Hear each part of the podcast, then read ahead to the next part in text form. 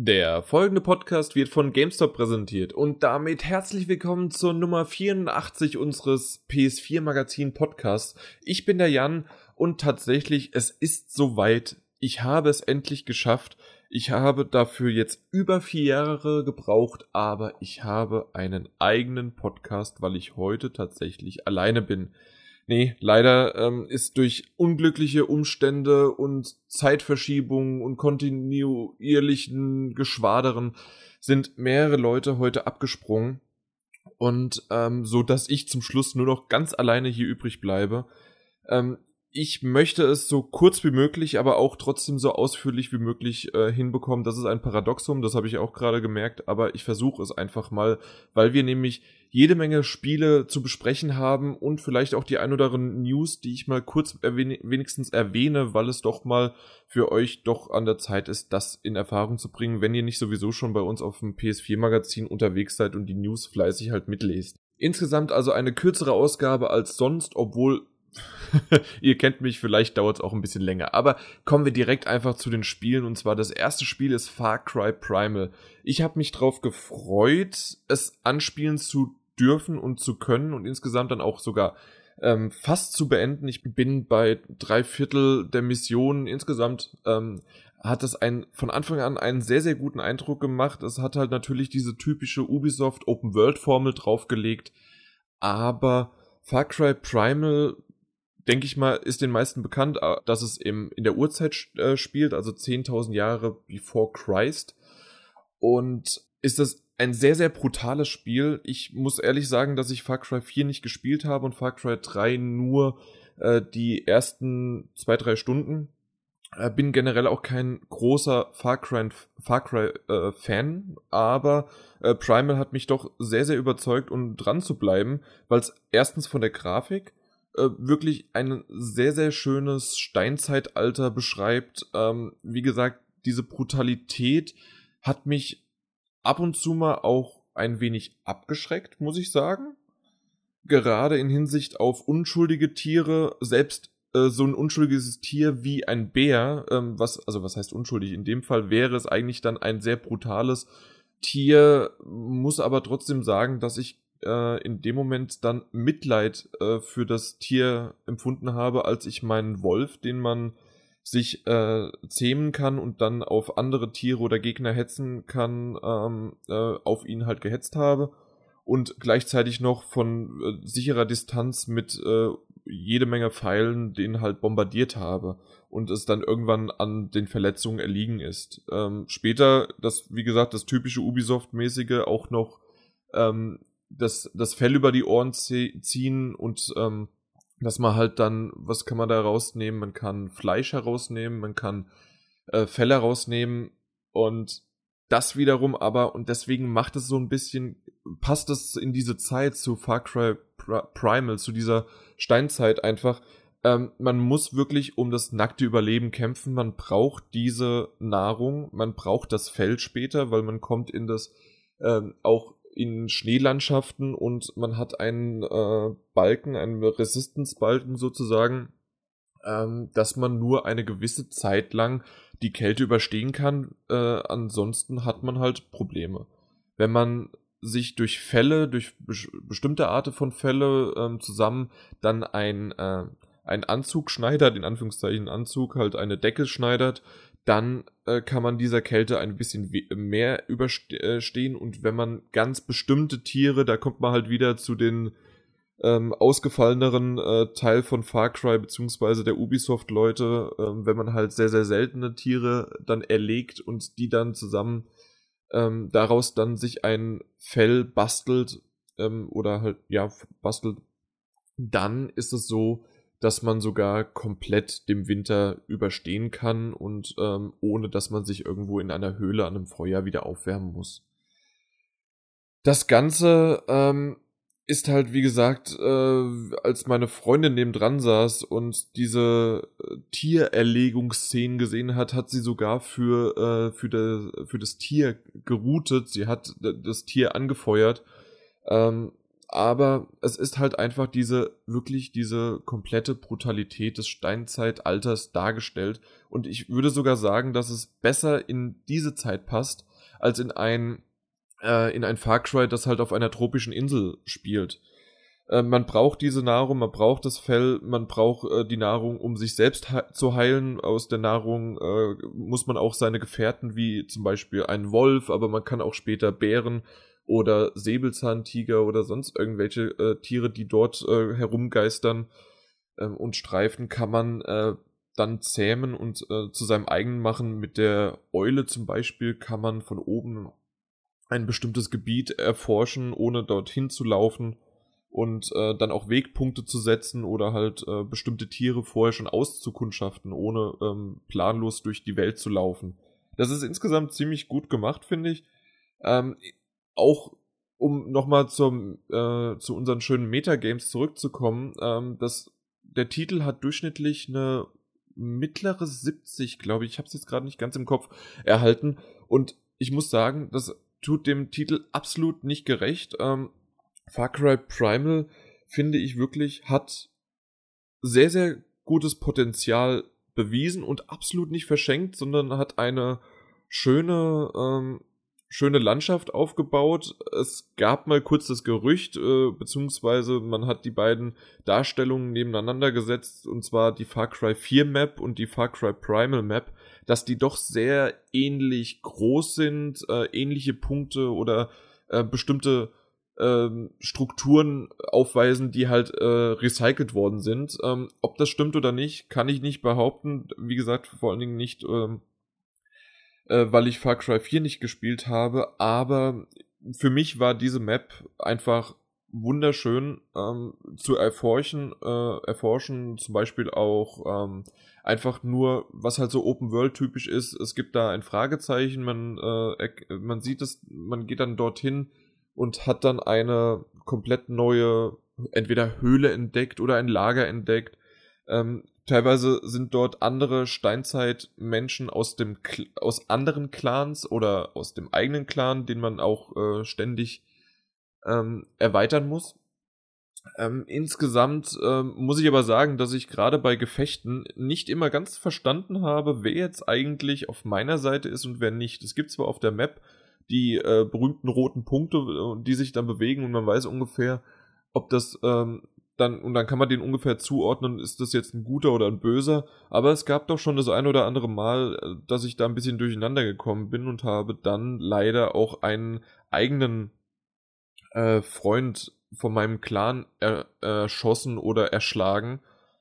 Ähm, was wiederum auch schlecht für mich ist, weil man muss nämlich seinen eigenen Clan sein äh, aufbauen. Das Aufbauen äh, baut man ihn durch neue Hütten auf, durch Erweiterungen, durch äh, das, was ich gesagt habe, zum Beispiel, dass man Fragezeichen auf der Karte aufdeckt und dort eventuell auch Nebenquests macht, sodass man und also Nebenquests macht oder halt die Hauptquest natürlich vorantreibt, sodass man seinen Clan Stück für Stück ähm, aufbaut und so dann auch mehr äh, ja, Steinzeitmenschen hinzu, ähm, hinzufügt wenn man die aber wiederum tötet, wird der tatsächlich dann auch von seinem eigenen Clan halt abgezogen, äh, vom eigenen Clan abgezogen, was halt leider kontraproduktiv ist, weil man für manche Upgrades wirklich dann erst eine bestimmte Anzahl an Clan-Mitglieder braucht, um diese dann halt freizuschalten.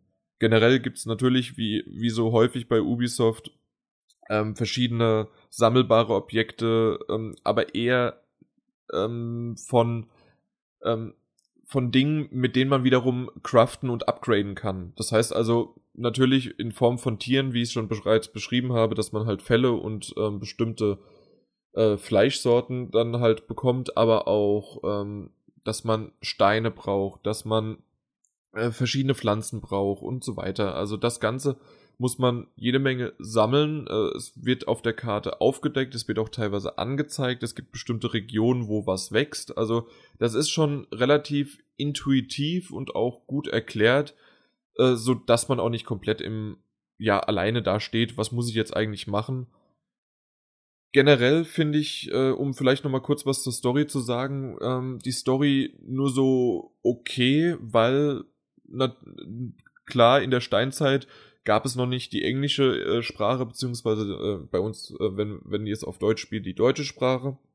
Ähm, es ist nämlich nur komplett untertitelt, selbst, selbst im Englischen, weil es steinzeitmäßig äh, nur Grundlaute gegeben hat, ähm, was deren Sprache war. Und die wurden untertitelt. Äh, kur kurze Info auch noch dazu ist ganz lustig und zwar ähm, habe ich erst vor kurzem ähm, einen Podcast gehört, dass ich beklagt worden ist, dass wenn man längere Zeit nicht mehr an ein Spiel ähm, ein Spiel eingelegt hat oder gestartet hat, dass man nicht mehr genau weiß, wo man eigentlich in der Story war. Äh, Far Cry Primal macht es schön, dass nochmal ein, eine kurze Zusammenfassung bei jedem Starten vom Spiel ähm, die angezeigt wird. Die kannst du überspringen oder kann man auch in den Menüs komplett ausschalten. Also es ist auch nicht unbedingt nervig, wenn man das nicht möchte. Aber ich fand es ganz nett mit der Hinsicht, dass man auch Far Cry Primal, wenn man vor allen Dingen jetzt äh, ähm, sich vielleicht sogar in der Welt verloren hat, das habe ich nämlich mal auch eine Zeit lang, ähm, dass ich dann einfach nur durch die Gegend gestreift bin, habe mich ein bisschen, habe abgegradet, habe da ein bisschen was gesucht, habe äh, Tiere gefunden und gezähmt. Das, das hat echt alles Spaß gemacht und habe so ein bisschen die Story vergessen und bin dann wieder zurückgegangen, wie war das eigentlich nochmal, worum ging's da? Und da habe ich einfach gespeichert. Man kann auch fast jederzeit speichern, außer halt innerhalb eines, einer Quest. Ähm, und da habe das Ganze einfach nochmal neu gestartet und habe mir nochmal kurz erklären lassen, was eigentlich zuletzt geschehen ist. Und das fand ich ganz gut. Insgesamt ähm, kann ich auch unserem Tester Timo nur zustimmen. Den habe ich, äh, der hat eine 8,5 von 10 vergeben und dem Konsens gehe ich auch ziemlich nach. Ich bin äh, nicht unbedingt, auch jetzt beim Podcast wollen wir nicht unbedingt weiterhin äh, über Noten drüber sprechen, aber äh, die mit seinem, gerade am Anfang schnell bekommt man seinen bekommt man einen Wolf, den man zähmen kann und die, diese Zähmung an sich ist jetzt kein Hexenwerk, aber mit dem Wolf selbst rumzulaufen, den auf äh, Gegner zu hetzen, den aber auch mal ab und zu kann man ihn sogar streicheln und äh, den abzugraden finde ich schon in Ordnung. Ähm, was heißt nicht nur in Ordnung, sondern es hat wirklich, es wird dem einfach nicht gerecht, ähm, wie manche äh, das wirklich schon fast zerrissen haben, warum auch immer. Also ich kann es nicht ganz verstehen. Äh, ich habe auch den ein oder anderen Post unter dem Test gelesen. Da bin ich mir auch nicht ganz sicher, wa warum das eigentlich. Es gibt wirklich ein äh, das meiste ist positiv, sind entweder begeistert oder es ist ein 1A-Game oder ähm, wie auch immer man das beschreiben soll. Ähm, warum aber generell der Metascore, der gerade natürlich auch äh, für, unser, für unsere Metagames wichtig ist, ist ähm, kann ich nicht ganz verstehen, warum das generell so abgestraft worden ist. Ähm, weil es mit dem Setting relativ was Neues macht.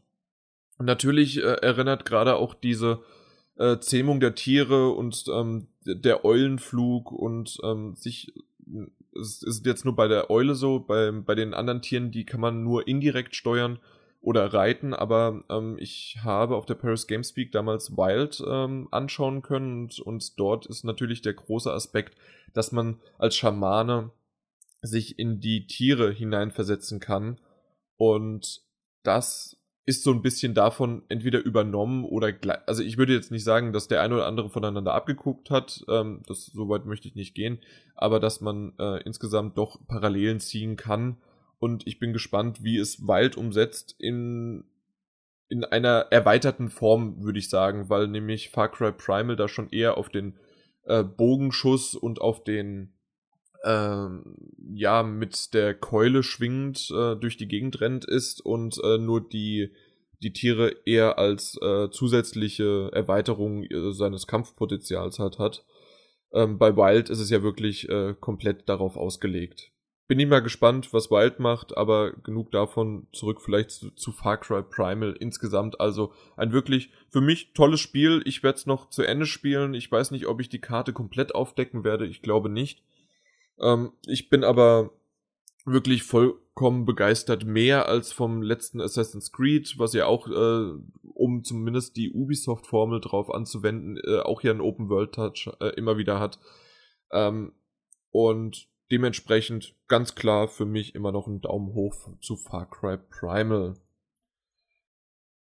Kommen wir zum nächsten Titel und zwar Hitman. Ja, den Witz, den musste ich machen. Martin Alt, wenn er das sicherlich jetzt als Überprüfung, was der Jan hier eigentlich äh, verzapft und geredet hat, wird er sich an den Kopf fassen und will sofort zum Mikrofon schreien. Jan, was hast du da gemacht? Aber ich fand diesen, dieses wunderbare Intro zu Hitman äh, wunderbar. Ähm, ja, ich konnte es schon bereits zwei Tage anspielen ähm, die, die komplette Version, so wie sie momentan da ist, weil, da haben wir ja schon mehrmals drüber gesprochen, Hitman wird ja ähm, momentan nur zu, als digitale Version rauskommen. Erst im Dezember ist es geplant, im Dezember 2015 ist es geplant, eine komplette ähm, Version mit allen releaseden, in Anführungszeichen, Epiz Episoden oder Content oder Story Erweiterungen, äh, Map-Erweiterungen, wie, wie ihr es sagen wollt, ähm, äh, rausbringen als Retail-Version. Momentan die digitale Version entweder als ähm, kleines Paket nur als Testversion für, ich kann es nicht genau, ich glaube 15 Euro oder die komplette Version für 60 Euro für die volle Version. Dafür sind aber auch alle äh, Contents und Challenges und so weiter und all das, was ich jetzt noch gleich erzählen werde, schon mit dabei. Alles andere haben wir bereits erwähnt. es beginnt mit dem Tutorial ähm, plus die Map in Paris sozusagen. Das Tutorial war fast eins zu eins die Open Beta, die es auch kurz vor Release ja schon gab. Da hat vielleicht der ein oder andere schon reingeschaut von euch. Ähm, die Map äh, Paris, die haben wir damals auf der E3 schon gesehen und ähm, dementsprechend hatte ich zumindest schon mal so einen kleinen Überblick, wie die Map überhaupt schon aussieht. Hitman-artig erkundet man halt äh, die klein, äh, diese kleinere Welt des Tutorials. Das ist ein, eine Schiffsjacht, die noch so ein bisschen im Umbau ist und man muss halt äh, durch ein Tutorial versuchen, äh, eine Zielperson auszuschalten.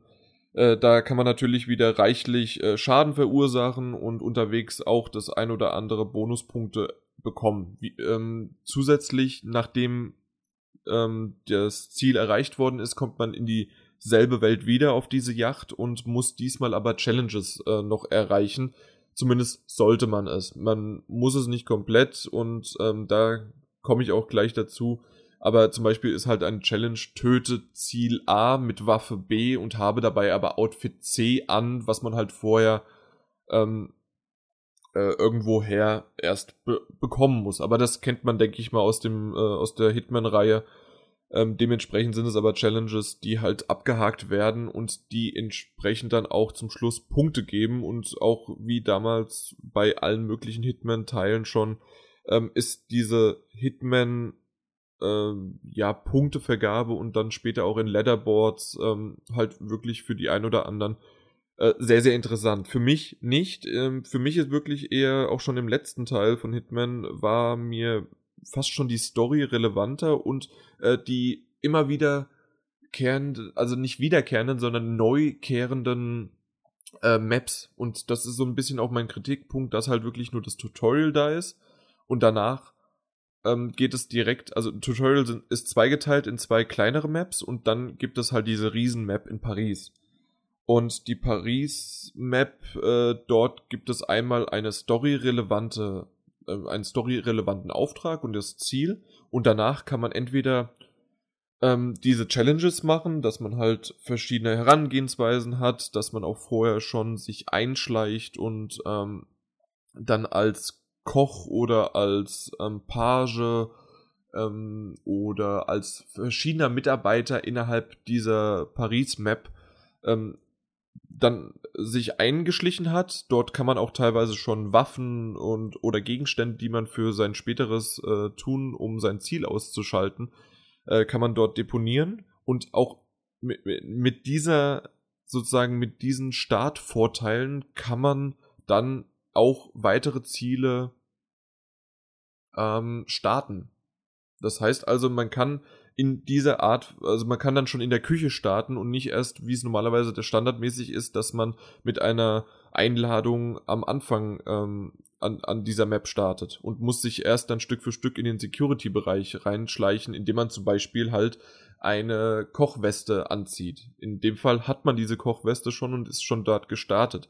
Das äh, bietet natürlich jede Menge Vorteile, vor allen Dingen, dass man halt auch gleich an Messer kommt oder dass man irgendwelche ähm, äh, Waffen oder ähm, Werkzeuge eingeschmuggelt hat, die man braucht, um bestimmte Fallen auszulösen, weil natürlich ist auch äh, in so, ja, Hitman-typisch äh, alle möglichen Fallen und äh, Möglichkeiten, um irgendwie Kronleuchter herunterfallen zu lassen oder ähm, es steht irgendwo ein Piano, das man äh, äh, sabotieren kann. Es gibt Heizpilze, die man sabotieren kann. Also das ist schon echt schick gemacht und schön gemacht, ähm, indem man halt sich in dieser Welt verlieren kann. Vor allen Dingen in dieser Paris ist, diese Map Paris ist wirklich sehr, sehr groß. Am Anfang hat man total äh, eine Unübersichtlichkeit. Man muss sich erstmal zurechtfinden, aber ich habe gemerkt, insgesamt habe ich das Spiel vier bis fünf Stunden gespielt und so lange hat es mich auch gefesselt. Ich äh, habe ungefähr drei Stunden, ja, dreieinhalb Stunden ungefähr habe ich Paris gespielt und mittlerweile kenne ich mich doch schon ein bisschen aus, wo die Aufgänge sind, wo äh, Wachen sind, die nur mit bestimmten äh, bestimmten äh, Vorangehensweisen an denen vorbeizukommen ist und wie man da halt hinkommt, wen man, äh, wen man ausschalten muss, wen man äh, ja, ihr, ihr kennt Hitman typisch halt das Ganze. Das fand ich sehr, sehr gut. Ähm, ich habe nicht komplett alle Challenges gemacht, weil, weil ich da einfach, das, das ist eher was für Trophyjäger oder halt für wirklich Hitman-Fans. Bei mir ist es einfach, ich bin Hitman äh, Sympathisant, kann man sagen, und ich äh, fand diese äh, Spielweise auch wirklich wieder äh, gelungen. Natürlich gibt es auch den ein oder anderen Kritikpunkt. Zum Beispiel ähm, ist es bei Hitman wirklich so, dass es sehr, sehr lange Ladezeiten sind. Also mittlerweile kann ich die Zahlen 25, 37, 50, 62, 75 und 87 äh, auswendig, weil das sind nämlich genau die Ladeprozentpunkte, äh, die Hitman hat, ähm, immer in 12er bzw. 13er Schritten. Äh, das hat ein bisschen gedauert. Äh, auf der anderen Seite, ja, die Map, gerade Paris, ist wirklich sehr, sehr äh, sehr, sehr groß. Ähm, es sind sehr viele Leute da, um vielleicht, wer das noch nicht kennt, Paris ähm, ist eine, ist in dem Fall ein sehr großes Anwesen mit sehr, sehr vielen tausenden Menschen, weil das nämlich ein Event ist. Das ist ein Event, eine äh, Modenschau und dementsprechend sind sehr, sehr viele Gäste geladen und ähm, äh, gerade in einem Raum sind so viele hunderte von Menschen und das Ganze ist wirklich ruckelfrei abgelaufen, was man sagen muss, mir ist es zweimal passiert, dass momentan noch, wenn man im Speichern ist und dabei dann irgendwas macht, ist mir einmal passiert, äh, dass sogar das Spiel komplett äh, eingefroren ist und beim zweiten Mal hat es nur sehr, sehr lang gehakt. Ähm, ich habe das dann einfach das nächste Mal, als ich gespeichert habe, den, den Controller nicht bewegt und dann gab es auch keinerlei Probleme. Ähm, diese Speicherung dauert auch nicht wirklich lange ähm, habe ich einfach gemacht. Ähm, ich habe das aber auch ohne den Day One Patch gespielt, weil es den zu meinem äh, Spiel noch nicht gab. Aber insgesamt bin ich echt gespannt, wann und in welcher Form die nächsten Updates kommen. So wie es ausschaut, soll es monatlich was sein und der nächste wird so in der dritten Woche im April sein. Äh, da soll was, äh, soll was nachkommen. Ähm, auch die interaktiven, also diese Community Challenges und normalen Challenges äh, können echt spannend werden, vor allen Dingen für ähm, Hitman-Fans, die halt immer wieder Futter suchen. Man kann eigene Aufträge erstellen, ähm, Ziele auswählen, die gar nicht unbedingt das Ziel der Hauptstory zu tun haben, sondern man kann auch irgendwie den, äh, den in der Besenkammer links hinten äh, ähm, als Ziel deklarieren und der muss ausgeschaltet werden und das kann man dann auch äh, mit einem äh, entsprechenden Namen verzieren und dann äh, öffentlich online posten und dem und dann kann können andere deine Ziele mit deinen Vorgaben, teilweise kann man dann auch nicht speichern oder irgendwas, kann, das kann man alles einstellen und äh, müssen deine Ziele dann, deine Aufträge erfüllen.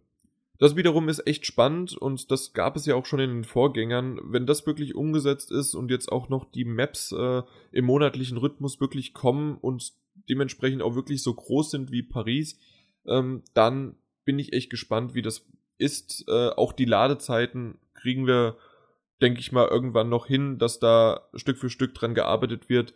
Ähm, insgesamt kann ich sagen, dass Hitman wirklich äh, ein vielversprechendes Spiel ist, ähm, eine neuartige ähm, Release-Strategie. Ich bin gespannt, wie das wirklich für Square Enix sich auszahlt, äh, vor allen Dingen aber auch für uns auszahlt, dass wir nicht hinterher nur ein halbes Produkt bekommen, sondern dass das wirklich ihre Release-Strategie plus minus diese vier bis fünf Wochen, dass da was kommt, dass ständig auch Community-Updates kommen und dass sozusagen wirklich dieses Spiel gestreckt wird auf ein Jahr, aber so dass man auch wirklich jeden Monat immer wieder was bekommt. Und da bin ich gespannt drauf und ihr werdet es dann zum nächsten Update von mir, von uns erfahren und dann werden wir weiter sehen, wie sich das über die Monate entwickelt.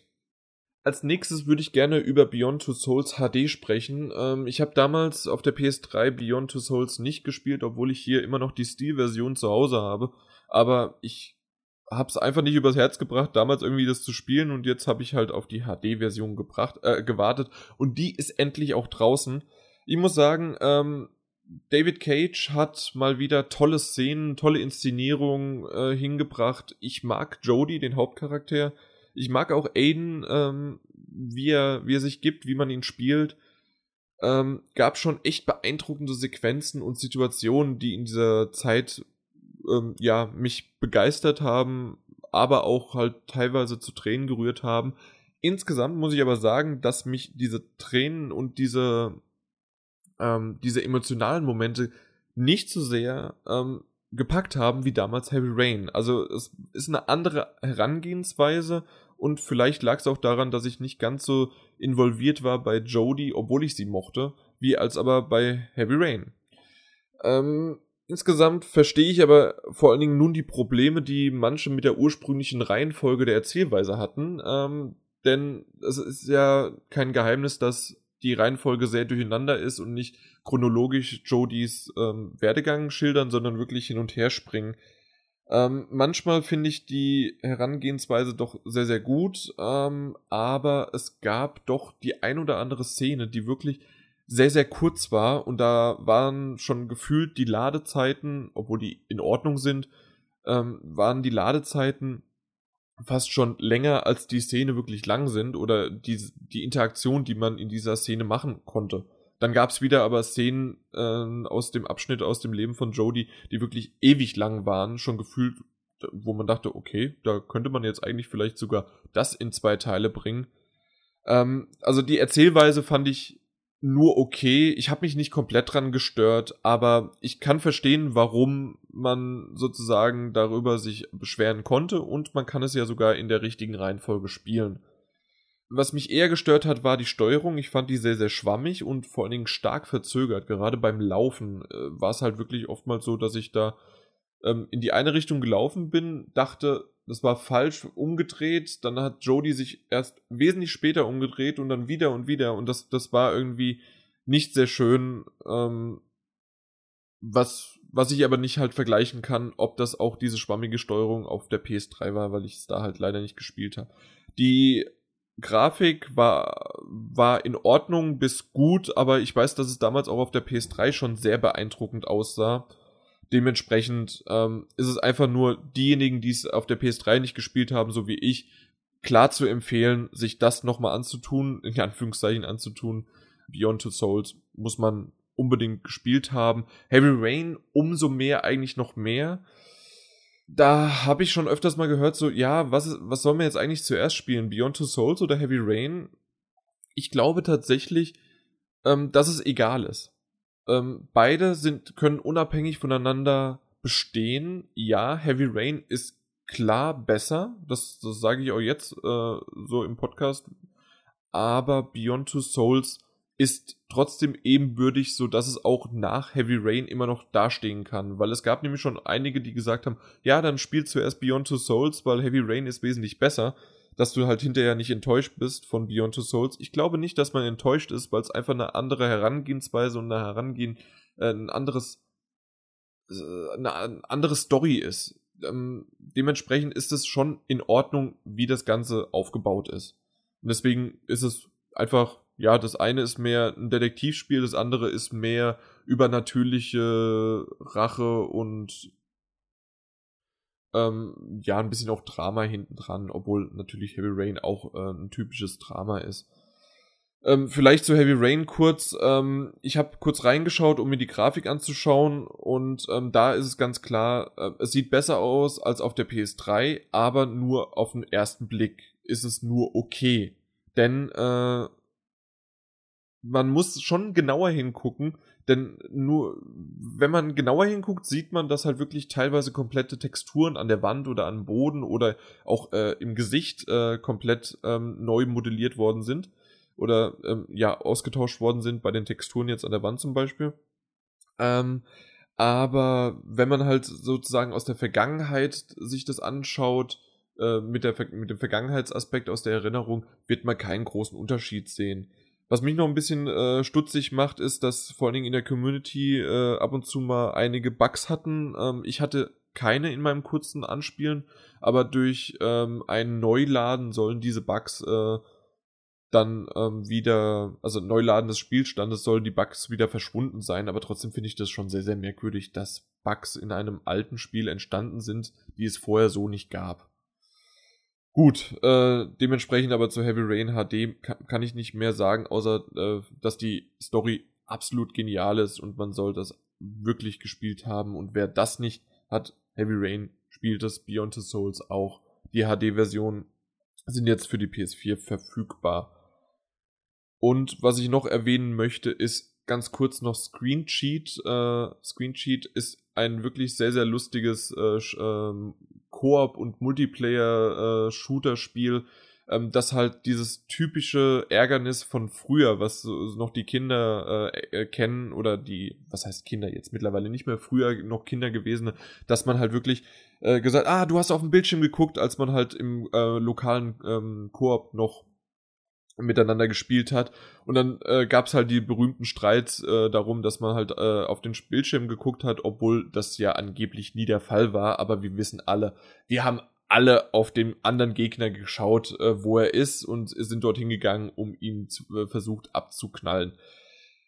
Ähm, bei Screensheet wird sich genau das nämlich zunutze gemacht und zwar jeder ist auf der Map unsichtbar und man spielt zu viert, äh, auch im Online-Multiplayer und man ist, wie gesagt, unsichtbar, man sieht den Gegner nicht, außer man guckt auf dem anderen Screen und man hat halt wirklich, äh, obwohl man online spielt und alleine quasi spielt, lokal alleine, hat man äh, drei andere Bildschirme, in denen dann die anderen Online-Gegner äh, auch herumlaufen und man muss dann gucken. Meistens ist es irgendwie farbig äh, ganz gut ähm, ähm, vom Kontrast her ähm, da, dargestellt, wo der andere gerade ist. Und dort geht man hin. Und wenn man schießt, hat man kurze Zeit, äh, man, man sieht natürlich dann auch den Schuss und äh, man sieht auch ungefähr, wo der Gegner ist, eine Silhouette, aber danach wird man wieder unsichtbar.